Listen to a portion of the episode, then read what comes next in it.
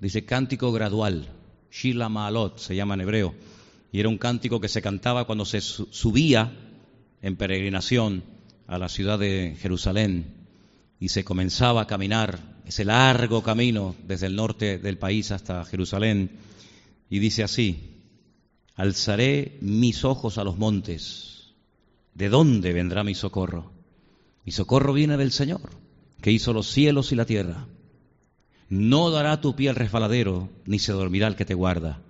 Que aquí no se adormecerá, ni dormirá el que guarda a Israel.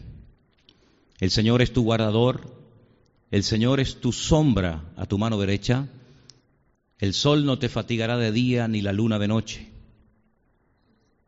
El Señor te guardará de todo mal. Él guardará tu salida, el Señor guardará tu salida, perdón, Él guardará tu alma. El Señor guardará tu salida y tu entrada desde ahora y para siempre. ¿Cuántos dicen amén? Si una de las cosas que el diablo, que la vida, que las circunstancias intentan por todos los medios siempre arrebatar del corazón de los cristianos, de sus hijos, es la confianza en Dios. ¿eh? A veces nos hace ver las cosas más difíciles y más negras de lo que ya están. Y a veces con nuestras palabras como que amplificamos el problema y no nos damos cuenta de que nuestro Dios es muchísimo, muchísimo más grande y más poderoso que cualquier problema, cualquier nubarrón o cualquier circunstancia adversa de la vida. Amén, hermanos. Decía el salmista, yo levanto mis ojos y claro, veo estas montañas tan enormes donde se refugiaban y se ocultaban los, los asalteadores, los ladrones, sabiendo que los peregrinos iban caminando con su dinero, con sus ofrendas para llevar a Jerusalén y claro, te entraba el temor, ¿no? Es decir, yo voy con mi familia, voy con mis hijos, ¿eh? caminando y sabe Dios, esta gente, si nos cortan el cuello, nos roban las pertenencias, pero el salmista decía, yo alzo los ojos y digo, Señor, ¿de dónde vendrá mi ayuda? ¿Eh? Y dice, mi ayuda, ¿de quién va a venir? Pues de mi Dios. Mi Dios que hizo los cielos y mi Señor que hizo la tierra, Él me guardará de todo mal. ¿eh? Dice, Él no se adormecerá. Qué bonito que sabemos que cuando llegaba la noche, pues claro, hay que descansar, hay que dormir. Era un viaje muy largo, de muchos días, semanas. Y a veces el que tenía que vigilar al campamento se quedaba dormido. Y tenemos una, una historia muy, muy bonita en la Biblia de un rey que dice que se quedó dormido en medio del campamento, pero lo que se hacía en aquella época es que los, la guardia personal del rey, el rey dormía en el centro del campamento, ¿eh? para que si alguien entraba por el campamento le, costara llegar hasta, hasta allí y además dormía rodeado de su guardia personal, así que había como diferentes círculos, de tal manera que el que quería llegar al rey no, no, no iba a llegar nunca, porque lo mataba el primer círculo o el segundo o, el tercero. Sin embargo, el rey David, desde lo alto de las montañas, miró al valle y vio en el centro del campamento al hombre que lo odiaba y lo quería matar. Curiosamente era su, su suegro, el rey Saúl, rodeado de sus soldados, y David baja de las montañas, que este David, es que David era tremendo, ¿eh? De verdad, yo digo, ¿para qué rayo baja? Estate quieto. Pues él se baja con unos soldados, se mete por el medio del campamento. Yo digo, ¿pero, pero qué estás haciendo? Llega hasta donde está el rey. El rey tenía un cántaro de agua al lado, por si le daba sed a medianoche. La lanza clavada en el suelo. Él coge la lanza, nadie se despierta, la guardia una partida de inútiles espectacular y los soldados le dicen, ahí lo tienes, ahí lo tienes, Dios te lo ha puesto delante. Le metes una lanza y se acabó. Y él dice, no, yo no voy a hacer eso. Coge la lanza, se marcha y desde lo alto de la montaña comienza a gritar, Abner, Abner, que era el, el, capitán de la guardia, le dice, pero ¿qué has hecho? Tú tienes que cuidar de la vida de tu rey y no lo has hecho. Te has quedado dormido, mira, la lanza del rey, el cántaro de agua del rey, y lo deja en evidencia como diciendo, lo has desprotegido.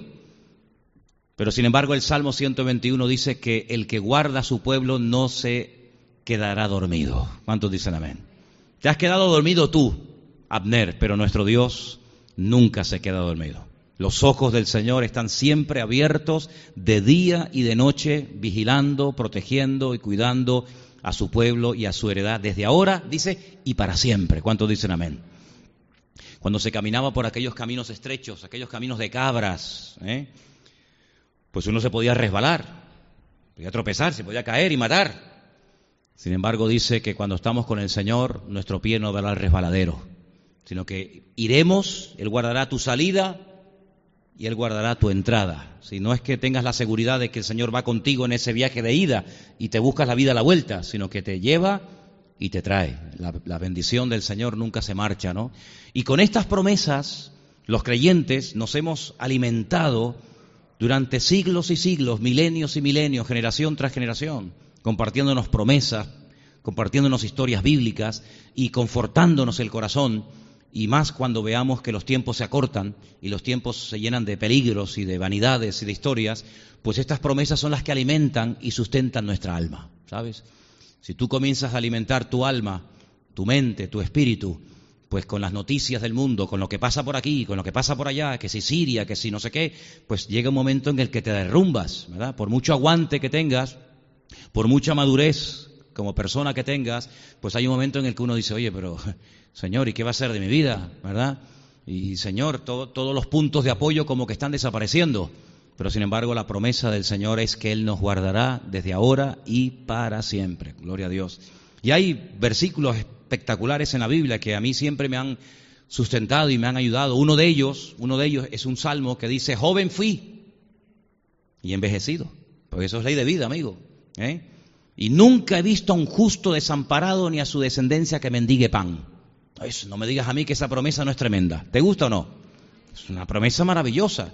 Claro, cuando uno es joven tiene esa fuerza, tiene no sé qué, tiene ese ímpetu, pero ya cuando uno es mayor, el Señor dice, da igual, si tu seguridad y tu fortaleza no depende de tu vitalidad física, no depende de si eres un chico de 20 años o un señor de 80 o de 90, da igual. Si el que cuida de tu vida no son tus años ni tu fuerza, el que cuida de tu vida soy yo y el Señor no, envejece. Amén, hermanos. Entonces, cuando David dice eso, que yo fui joven, ahora envejecido, pero nunca he visto a un justo desamparado ni a su descendencia que mendigue pan, esa es una promesa impresionante. Porque uno dice, bueno, Señor, ¿qué más da que yo tenga 20 años y te haya servido o que ahora tenga 50, 60, 70, 80 o los años que sea, si el Dios que me cuidó en la juventud va a ser el Dios que me va a cuidar en mi vejez? Por lo tanto, la confianza y la fe en el Señor tiene que ser inalterable. ¿eh? Nosotros tenemos nuestra confianza y nuestra mirada puesta, puesta en el Señor. ¿Cuántas veces David, que saben ustedes que es un personaje que a mí me fascina, pues cuántas veces David se vio rodeado y decir, bueno, ya de aquí no salgo, ya de esta no me libro. Miles, miles de soldados persiguiéndote, amigo, tarde o temprano te van a pillar. Sin embargo, hay un salmo que él escribe, que es el 27, lo conocéis, ¿no? ¿Qué dice el Salmo 27, versículo? Ponlo ahí, por favor, Carelli. El Salmo 27, versículo 1 en adelante, que es una maravilla. Vamos a leerlo todos, una vez que nos lo pongan ahí. Es un salmo muy bonito. Salmo 27, 1. Y unos versículos más. Vamos a leerlo. El Señor es mi luz y mi salvación. ¿De quién temeré? El Señor es la fortaleza de mi vida. ¿De quién he de atemorizarme? ¿Sigue? Cuando se juntaron contra mí los malignos, mis angustiadores y mis enemigos, para comer mis carnes, ellos tropezaron y cayeron. Aunque un ejército, esto es buenísimo, ¿eh? aunque un ejército acampe contra mí, cosa que pasó, no temerá mi corazón aunque contra mí se levante guerra, yo estaré confiado. Hermano, esto es muy bonito leerlo, pero contra nosotros nunca ha acampado un ejército para matarnos, nunca. Sin embargo, espiritualmente hablando, cuántos peligros, de cuántos peligros nos habrá librado el Señor.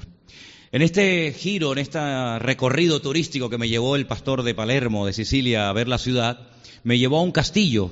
La ciudad está llena de castillos y de fortalezas, pero me llevó a uno que la puerta del castillo era de hierro, tremendo, una fortaleza, las paredes no estaban así, sino estaban un poco inclinadas para que no, no pudieran escalarlas, ¿no?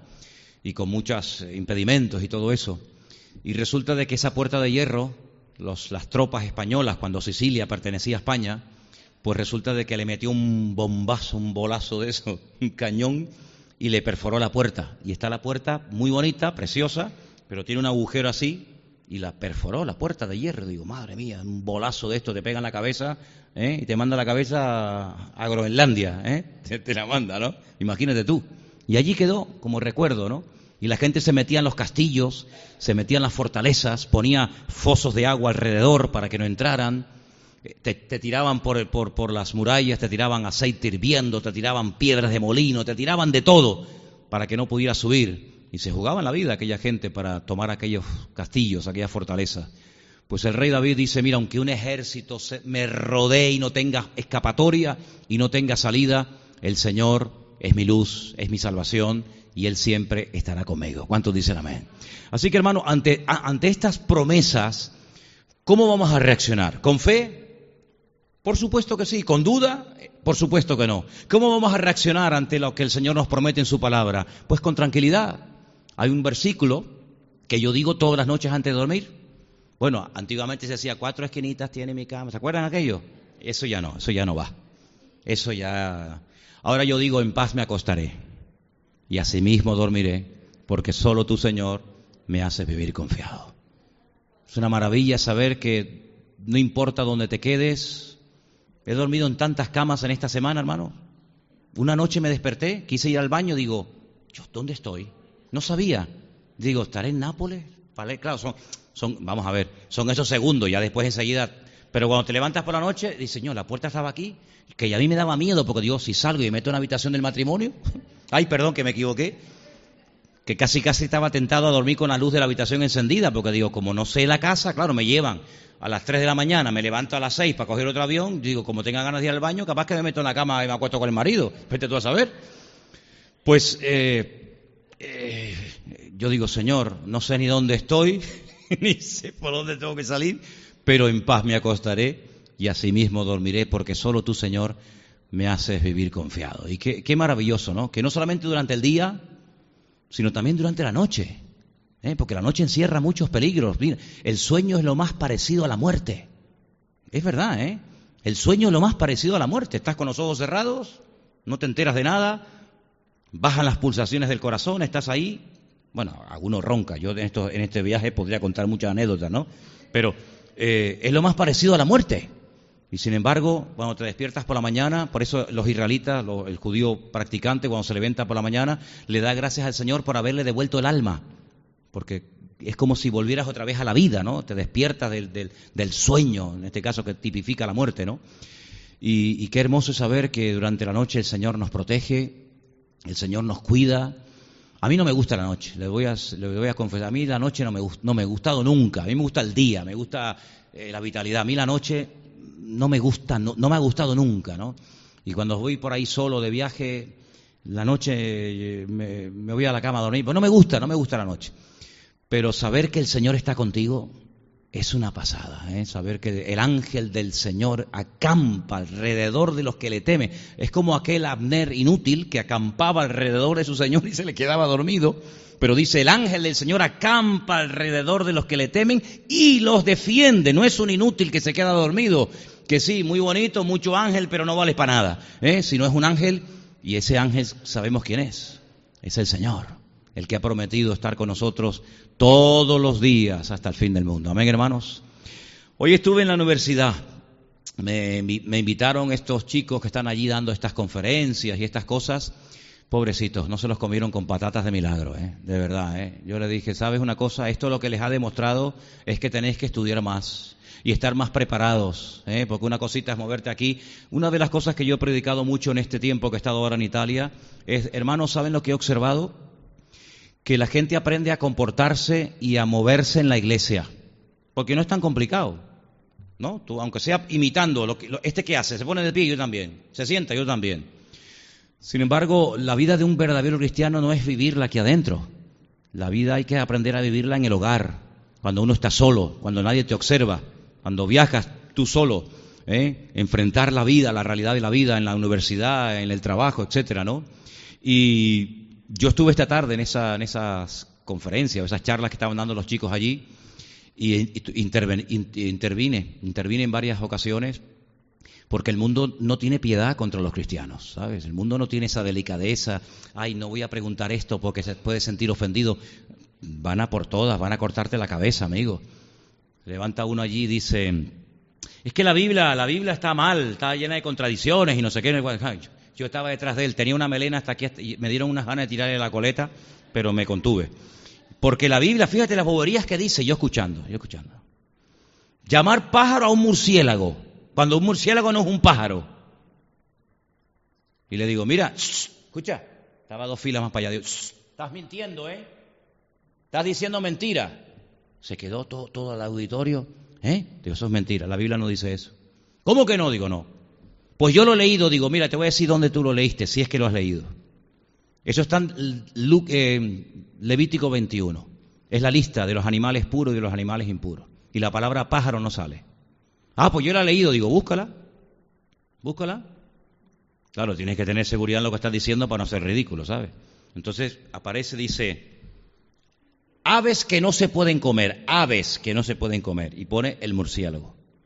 Dice, pero el murciélago no es un ave, es un, es un mamífero. Digo, ¿y el pingüino qué es? ¿Qué es el pingüino? ¿Pingüino no es un ave?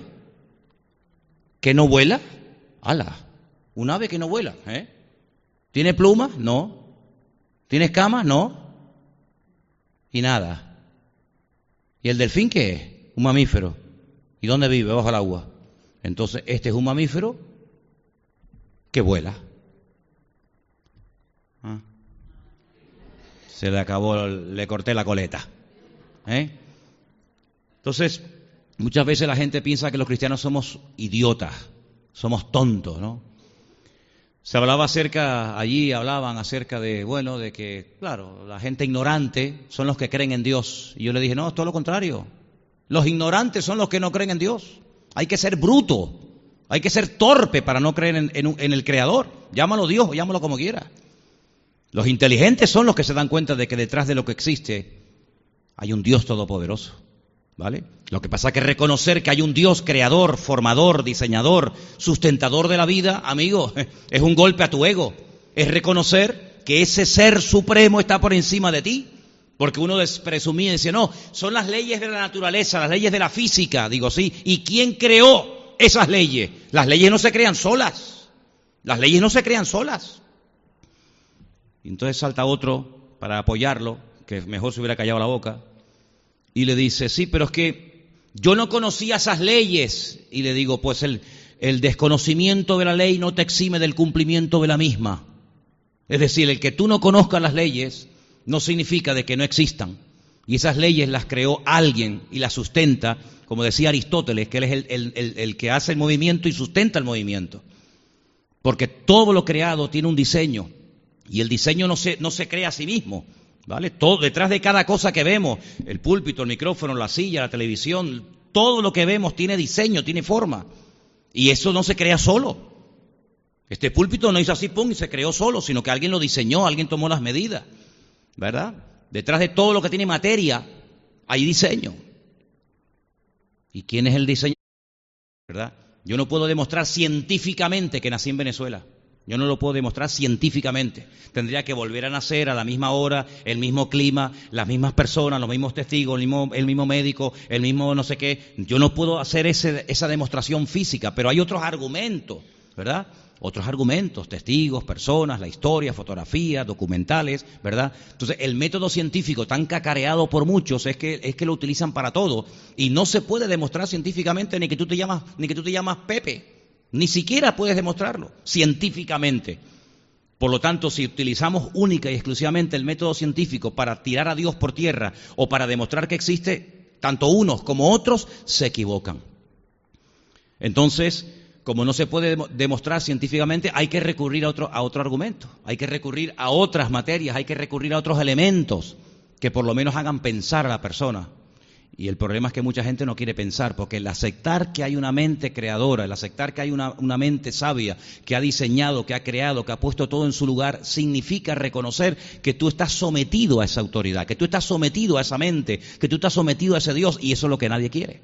Porque hoy en día uno de los grandes problemas que existe en la sociedad es que nadie se quiere someter a nadie. Y eso lo podemos ver desde la cuna. Ya los niños se rebelan contra los padres. Es algo que lleva innato el ser humano. Decía un chico, pero bueno, ¿yo qué culpa tengo que Adán y Eva hayan pecado para yo ser condenado al infierno? Digo, no, perdona, es que tú no te vas al infierno por, por el pecado de Adán y Eva. Tú en todo caso te vas al infierno por tu culpa. No le eches la culpa a Adán, que tú eres, le dije, tú eres muy listo. Tú le eches la culpa a Adán y te quitas el muerto encima, pero tú eres tan pecador o peor que él. Se quedó. Es que a mí esos, eh, a mí esos sitios me encantan. Yo me siento ahí como pez en el agua como pez en el agua me siento porque van de enterado y no y queriendo ser sabios se hacen necio, créame. Entonces había un chico al lado mío que me decía, pero ¿por qué tenemos que aceptar que todo empieza por Dios? Digo, bueno, ¿cuál es tu opinión? Dices que no tengo. Digo, pues si no tienes, acepta la que te estamos dando. Entonces saltó el enterado de turno. No es que la evolución. Digo, mira, en muchos lugares del mundo el mismo lagarto que vemos aquí, ese mismo lagarto en otra isla o en otro continente, lo ves que camina más alto. No ha evolucionado, se ha adaptado. ¿Por qué? Porque el suelo está más caliente allí. Y entonces, lógicamente, el lagarto, que no es ningún tonto, en vez de poner la panza en el suelo, se levanta así para que no se queme. Pero es el mismo. Tú coges a un esquimal que vive a 50 grados bajo cero y te, y te coges a uno que vive en Tacoronte, y es exactamente un ser humano igual, dos piernas, un corazón, dos riñones, igual. Lo que pasa es que aquel señor se ha adaptado a una circunstancia, incluso hasta la piel la tiene mucho más curtida, ¿verdad? Que tú, que no necesitas vivir con esas eh, condiciones. ¿Por qué? Porque tu, tu estilo de vida es completamente diferente. Pero que tú me digas a mí que una cosa es la adaptación y otra cosa es la evolución. Además, todo lo que evoluciona siempre tiende a peor. ¿Por qué no evolucionaron todos los monos? ¿Por qué solamente unos cuantos? ¿Por qué no juntamos a una mujer con un mono y a ver qué sale? Chita va a salir, ¿no? No sale nada. Entonces son argumentos que se repiten y se repiten y se repiten, ¿verdad? Y parece como que ya son así. Entonces lo que muchas veces no nos damos cuenta es que los cristianos tenemos, como dice la Biblia, la, obligación bíblica, esto es un mandato de la Biblia, dice, estad siempre preparados. Eso lo dice la Biblia para presentar defensa. Eso es apologética. ¿Y eso qué es? La defensa de la fe. Y gracias a los grandes apologistas de la historia, pudieron defender en concilios, pudieron defender a veces en, foros abiertos donde estaban los reyes, donde estaba la, nobleza de la época, pudieron defender argumentos acerca de la cosmovisión, acerca del argumento de la, de la ciencia, del cristianismo, ¿verdad? ¿Y qué es lo que ocurre? Que hay cristianos que no están preparados. No leen, no se, no se documentan, no se preparan. Entonces, cuando viene el listillo de turno, ¿verdad? Cuando viene el listillo de turno, pues automáticamente te quedas planchado. Por eso yo creo que una de las cosas que ustedes tienen que procurar, y sobre todo los jóvenes, que son los que más se mueven en esos ambientes universitarios, etcétera, es prepararse, leer libros de apologética, para que cuando llegues a un, a un foro de este tipo, pues no, no, no te quedes en evidencia, ni te quedes mirando, como decía mi abuela, los celajes, mirando para acá, mirando para allá, que no sabes ni dónde estás, sino que puedes, sino esto es por esto, por esto, por esto. Se apelaba mucho al argumento de la fe. Se apelaba muchísimo a la fe. Digo, mira muchachos, déjenme que les diga algo. La fe es para movernos nosotros en casa. Delante de esta tropa no sirve de nada. Porque da la impresión que lo que no se entiende es cuestión de fe. Yo no puedo demostrar que Dios existe, pero para eso hay que tener fe. Yo no puedo demostrar que la Biblia es la palabra de Dios, entonces hay que tener fe que es la palabra. Yo no puedo demostrar, y todo es fe, fe, y le digo, el mundo no tiene fe. La fe es un don de Dios. Tú sabes que hace poco en, Israel me dice un chico, a mí me encantaría, pero oye, de verdad sinceramente, ¿eh? un chico encantador, me dice, a mí me gustaría tener fe, pero no tengo. No tengo fe. Digo, bueno, ¿has leído la Biblia? Sí, pero es que no tengo, no me viene la fe. Y yo, yo le decía al Señor, digo, Señor, y lo digo de verdad, hermanos, de todo corazón esta tarde a ustedes, dale gracias al Señor por la fe que tienes en tu vida. Porque es un milagro el tener fe es un milagro, pero la fe no te exime del conocimiento. La fe no anula el conocimiento. Yo no sé cuándo ustedes se acuerdan de la serie de mensajes que yo di en enero, pero yo dije que la fe nuestra del cristiano no es una fe irracional, no es una fe absurda, no es una fe mística, no es una fe de presión, es una fe basada en el conocimiento. La fe nuestra del creyente está basada en el la verdadera fe, ¿eh? Está basada en el conocimiento, pero si tú no tienes ese conocimiento, entonces tienes que recurrir a, mm, bueno, yo no lo sé, pero es así. Eso vale para nosotros, hermano, pero para el mundo no vale. Y el mundo está necesitando de gente valiente, preparada, que presenten argumentos que por lo menos hagan pensar a los inconversos. Porque la Biblia no se ha escrito para convencer a nadie de nada. La Biblia no se escribió para convencer a la gente de que Dios existe, de que hay un cielo, hay que hay una. La Biblia, ese no es el objetivo de la Biblia. Por lo tanto, si ese no es el objetivo de la Biblia, por más que el inconverso lea la Biblia, si no tiene ese elemento indispensable que es la fe, ni la va a entender. Por eso dice que los sabios de este mundo fueron muchas veces sorprendidos por lo insensato y por lo vil y por lo menospreciado. De, tal manera que a veces un niño de la escuela dominical tiene más claro conceptos del mundo espiritual que todo un catedrático, con todo mi respeto, de la universidad, de Harvard, de Oxford o de donde sea. ¿Por qué? Porque el conocimiento humano no te hace llegar al conocimiento de Dios, porque no solamente es un conocimiento en base a hechos arqueológicos, científicos, etcétera, etcétera sino es un, es un conocimiento experimental. Yo no solamente creo, ah, porque alguien dice, ah, entonces hay que creer en Dios porque la Biblia lo dice. Le dije, no, no, porque hay millones de personas que nunca leyeron la Biblia, que nunca tuvieron acceso a la Biblia y creían en Dios más que los que tenían Biblia. Por lo tanto, nuestra fe no viene única y exclusivamente porque yo lo leo en la Biblia, porque a mí la fe no me viene por leer la Biblia. Lo que pasa es que la fe la alimento con la Biblia, que es diferente. Si usted lee la Biblia para tener fe, bueno, si le funciona, gloria a Dios. Entonces usted estará pensando, ya sé lo que estás pensando. Pero es que Romanos 10 dice que la fe viene por oír y por oír la palabra de Dios. Sí, pues mañana coge entonces el, el móvil que usted tiene, pone la Biblia hablada, la pone el play en Génesis y se pone a fregar toda la casa. Y se va con los auriculares en el coche.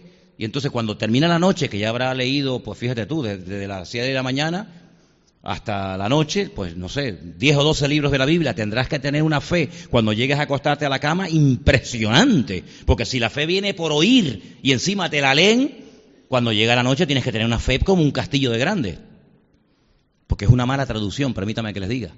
La fe no viene por oír, la fe viene por obedecer la palabra de Dios, porque el verbo lishot es, es un verbo polivalente que se puede traducir, ¿verdad?, como oír o como obedecer. Usted puede oír, pero si no obedece, ¿de qué le sirvió? De nada. Entonces hay gente que oye la Biblia, vienen a los cultos, se han criado en el Evangelio, se han criado con padres eh, pastores o padres cristianos y pasan de todo. Saben la Biblia de memoria, saben la Biblia de memoria, pero es que la fe no viene por oír. Lo que hace la Biblia es que alimenta la fe. La fe es don de Dios. Si a usted Dios no le da fe, Usted se puede leer la Biblia entera y usted termina y decir, a mí esto ni fu ni fa. Y por eso les digo que es un milagro y yo le doy gracias al Señor por la fe que Él nos ha dado. Y por medio de esa fe, yo comienzo a descubrir a Dios, yo comienzo a interesarme por las cosas de Dios y cuanto más invierto en mi Dios, lógicamente más Dios me va a bendecir. Entonces esto no es tocar un botón, ah, toco un botón, ¿eh? Y si saben que hay unas puertas, a mí me encantan esas puertas. Me han llamado muchas veces la atención porque es que tengo algo de niño, yo tengo algo de niño que aún no se me ha ido. Yo llego al aeropuerto y hace la puerta así y yo digo, qué maravilla, cómo se abre la puerta, qué poder tengo, muchacho. ¿eh? Llego, hace la puerta, entonces pasa y hace la puerta. Pero yo salgo otra vez. Y un día estaba un segurita así de grande, me dice así. ¿Y qué estás haciendo? Ya está bien, ¿no? Ya eres grandito, ¿no? Digo, perdone, ¿verdad? Y me fui para adentro. Es que me encantan esas puertas que se abren y me encantan. Pero la fe no viene por eso. La fe no es, ay, vengo a la iglesia tres días, toco un botón, me leo cuatro evangelios, tres versículos, ocho capítulos y ya tengo fe. No, mejor. La fe es un milagro, es un regalo de Dios que cuando lo tengas, cuídalo, aliméntalo, úsalo, susténtalo. Pero la fe, hermanos, es un don de Dios. Y si usted tiene fe, dele gracias al Señor. Esa fe puede ir creciendo, esa fe puede ir en aumento. Yo uno de los mensajes que le compartí a los hermanos en Italia era el siguiente. No todos los que estamos aquí esta tarde, y seamos honestos, no todos tenemos la misma fe. ¿Sí o no? No. Hay un momento en el que se le acerca un centurión romano y le dice al Señor, es que esta conversación es buenísima. Le dice, Señor, no soy digno de que entres bajo mi techo. Tenía una persona enferma, di solamente la palabra y mi criado sanará. Y añade, porque yo soy un hombre de autoridad, era un militar. Yo le digo a un soldado, ven para acá, y uno dice, ah. sería un soldado malcriado, ¿no? El soldado viene, sí señor, dígame. Vete, coge, coge esto y vete para allá. Y él va. Fíjate los argumentos que le está presentando este hombre al Señor. Pero este hombre reconoce que su autoridad es una autoridad limitada. Yo tengo autoridad sobre soldados, sobre tropas, sobre ejército, pero no sobre enfermedades. Pero tú sí tienes esa autoridad. Por eso lo único que te digo es que des la orden, como yo doy órdenes, da la orden, di la palabra y mi criado ahora mismo, aunque esté en el quinto pino, sanará. Claro, cuando Jesús oía a este hombre hablar, le dice a sus discípulos, ¿están escuchando? Le hace a Pedro, ¿estás escuchando? En todo Israel no hay un hombre que tenga tanta fe como este, ni el sumo sacerdote, ni Anás, ni nadie, es que nadie tiene tanta fe como este hombre. ¿Y por qué dijo eso el Señor? Porque este hombre descubrió un principio elemental, de una ley del mundo espiritual, y es unir la palabra, la autoridad del Señor con la fe. Y por eso solamente lo que me hace falta no es que vengas, que le imponga las manos, que repre... no hace falta nada, tú di la orden, ya está. Y el Señor dice, vete, tu criado ha sido sanado ahora mismo. Y él no dijo, dame una prueba, dame una evidencia. No, no, ya está. Porque yo sé lo que es la autoridad. La autoridad funciona. Y cuando él llegó, dijo, ¿a qué hora fue sanado el muchacho? Pues a tal hora ayer, dice, a esa hora fue la que yo estaba hablando con el Señor. Funciona, hermano, funciona. Grande es tu fe, le dijo, grande es tu fe. ¿Y qué le dijo a Pedro? Cuando salió de la barca y empezó a hundirse, ¿eh? viendo el viento, la marea, no sé qué. Y Pedro grita y el Señor lo yo creo que le arrancó un mechón de pelo. Se quedó con un mechón de pelos en la mano. ¿Eh, Anderson? Con un mechón de pelo. Van a la barca y le dice, Pedro, Pedro, ¿por qué dudaste, Pedro? Y le dice, hombre de poca fe. Señor, poca fe. Si salí caminando, aunque sea un pasito, ¿eh? y después volví caminando, hombre, a este grande fe, a este poca fe. ¿Qué le dijo al, padre del niño que estaba con problemas espirituales? Al que cree, todo es posible. Ay Señor, ayúdame a creer. Entonces, hermanos, hay, hay cosas por las cuales tenemos que estar constantemente agradecidos.